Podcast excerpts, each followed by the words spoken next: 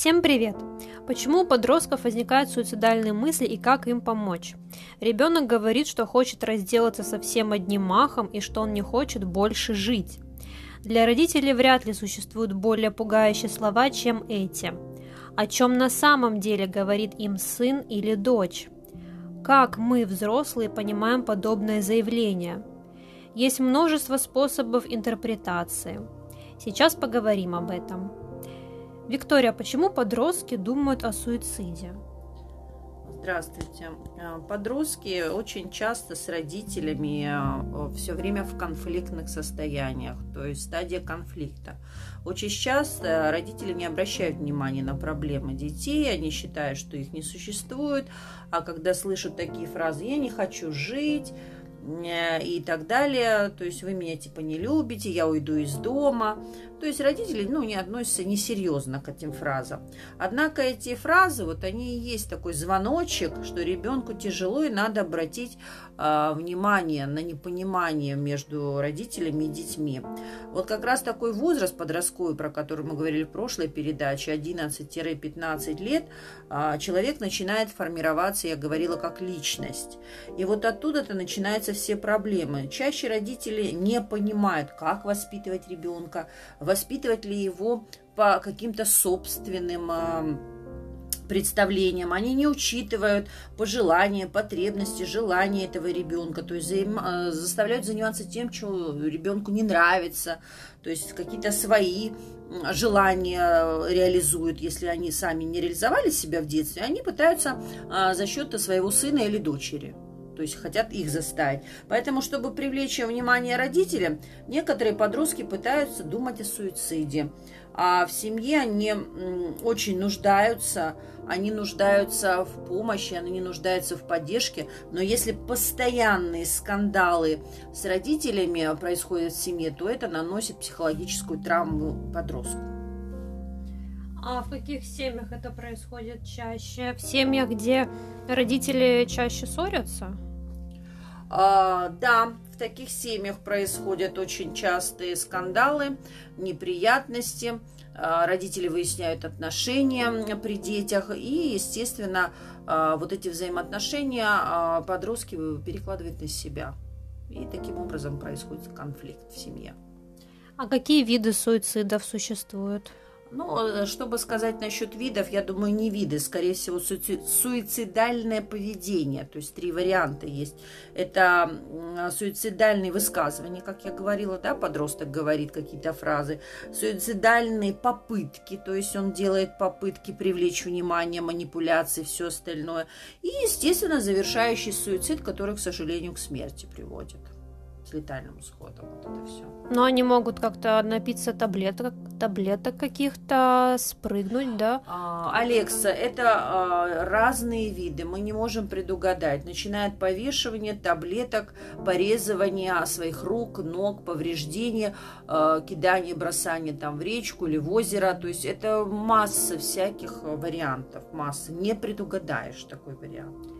А как нужно вести себя родителям в таких ситуациях? В семье, в которых дети занимаются вот таким самоповреждением или думают о, суициде, о суициде, считаются неблагополучными. Но речь не идет о материальном положении совершенно. То есть, если ребенок даже живет в обеспеченной семье, если ему не хватает внимания, он страдает от того, что не может найти контакта с родителями, или наоборот гиперопека, там тоже такие же проблемы с суицидом бывают, или за него все решают родители, абсолютно, они знают, где он будет учиться, куда он пойдет, то есть здесь тоже есть такое же, вот эм, Иногда дети начинают э, заниматься саморазрушением в семьях, где родители, они являются такое новое сейчас слово есть, абьюзерами или тиранами. То есть они подавляют ребенка, требуют беспрекословного подчинения. Вот отсюда такая проблема возникает. А что делать, если подросток уже предпринял попытку суицида? Ну, если вы заметили, что что-то не так э, с вашим ребенком, э, ребенок э, какие-то проблемы в школе, он стал замкнутым, там поменял прическу или еще что-нибудь. или какие-то порезы на руках, на ногах, то срочно нужна помощь психотерапевта. Уже нужно просто бежать к специалисту, чтобы с ним поговорить. То есть одних разговоров, вот просто разговоров о теме, что ты делаешь, давай поговорим по душам, там, затягивать все, не нужно не нужно. Нужно бежать просто к психотерапевту, к специалисту, который может разрешить эту проблему в семье. А как понять, что ребенку психологически тяжело? Ребенку тяжело, он будет показывать замкнутостью своей, он будет агрессивен, он будет а, какие-то поступки неадекватные делать. Вот сейчас я сказала о том, что проблемы в школе, проблемы с одноклассниками, проблемы с а, детьми, с которыми там он на улице дружит или еще. Это видно по подростку, просто родителям надо замечать. А ввиду своей занятости некоторые родители не обращают на это внимания, они думают, а это подростковый возраст, а это пройдет, а это уйдет и все это такое. А как отличить детскую манипуляцию от настоящей проблемы? Ну, э, манипуляция – это такой мягкий шантаж. То есть с целью получения своей выгоды, истерика там в магазине, когда дети делают. То есть при реальной проблеме, ну, ребенок, он уходит в себя и в свои переживания, и вообще не показывает никому. Вот это и есть а, такая, сказать, манипуляция. Угу. То есть, опираясь на свою практику, могу сказать, что в большинстве случаев э, претензии подростков своим родителям вполне обоснованы с вот этой манипуляцией, потому что родители делают что-то не так. Они считают, что они правы, что они взрослые, они себя не помнят в детстве, ну пусть себя вспоминают в детстве, в подростковом возрасте. Еще раз говорю, нужна консультация специалиста. Обязательно.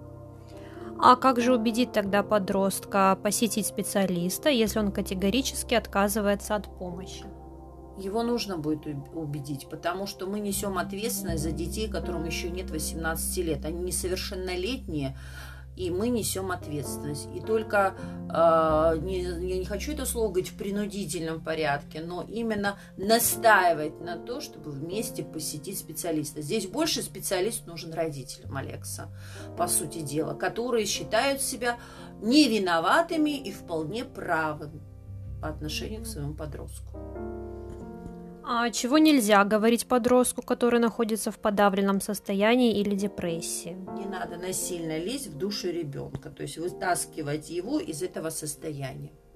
Потому что вы не специалист, и вы не сможете докопаться до всех тонкостей э, психики вашего ребенка и в каком состоянии на данный момент он находится. А обращались ли к вам с такой проблемой? Да, у меня каждую неделю бывают консультации, к сожалению, по суициду. Недавно была девушка, ей 17 лет, она была со своей мамой, и у них постоянные конфликты, непонимание, и девушка ушла из дома, начала писать угрожающие записки своей маме, что она покончит свою жизнь и что мама будет виновата в этом. Конечно, мать забила тревогу, э, помчались искать эту девушку, они нашли ее, э, к счастью, с девушкой ничего не случилось, а, естественно, пришлось им обратиться к специалисту. Сначала первая инстанция – это мы, психологи, потом психотерапевты, а последняя инстанция – это психиатр. Вот, пока мы разрешили эту проблему, надеюсь, у них конфликтов уже таких не будет. Так это была манипуляция? Это была манипуляция ближе к попытке суицида. Ну, первая, конечно, манипуляция была. Но мама забила тревогу, потому что она была знала и видела у своей знакомой попытку суицида. Девочка покончила жизнь из-за неразделенной любви. Поэтому там у маминой подруги была такая тема. Вот, и мы а, быстренько разрешили тему с ее с несовершеннолетней дочерью, 17-летней. Но получается, что это может повториться еще раз. Абсолютно. Это можно 10 раз повторить. И последний раз э, в любом случае может быть последний. Мы не знаем, когда он может быть последний и как подросток среагирует на все это. И по традиции, Виктория, пожалуйста, ваши пожелания детям и их родителям. Я бы очень пожелала родителям и детям, первое, не конфликтовать по возможности. Я понимаю, что в каждой семье есть конфликты, есть ссоры, это все мы живые люди, все мы разные с индивидуальными особенностями, но не решать методом э, кнута и пряника со своими детьми. Обязательно, как во всех ваших передачах, Алекса, я говорила, нужно договариваться со своими детьми, садиться за стол переговоров, говорить, кому чего не нравится, а кому что нравится. И только таким образом мы будем лишены попыток суицида у подростков. Спасибо, Виктория. Всех благ. На сегодня все. Подписывайтесь на наш подкаст и берегите себя и своих детей. И до встречи через неделю. Всем пока!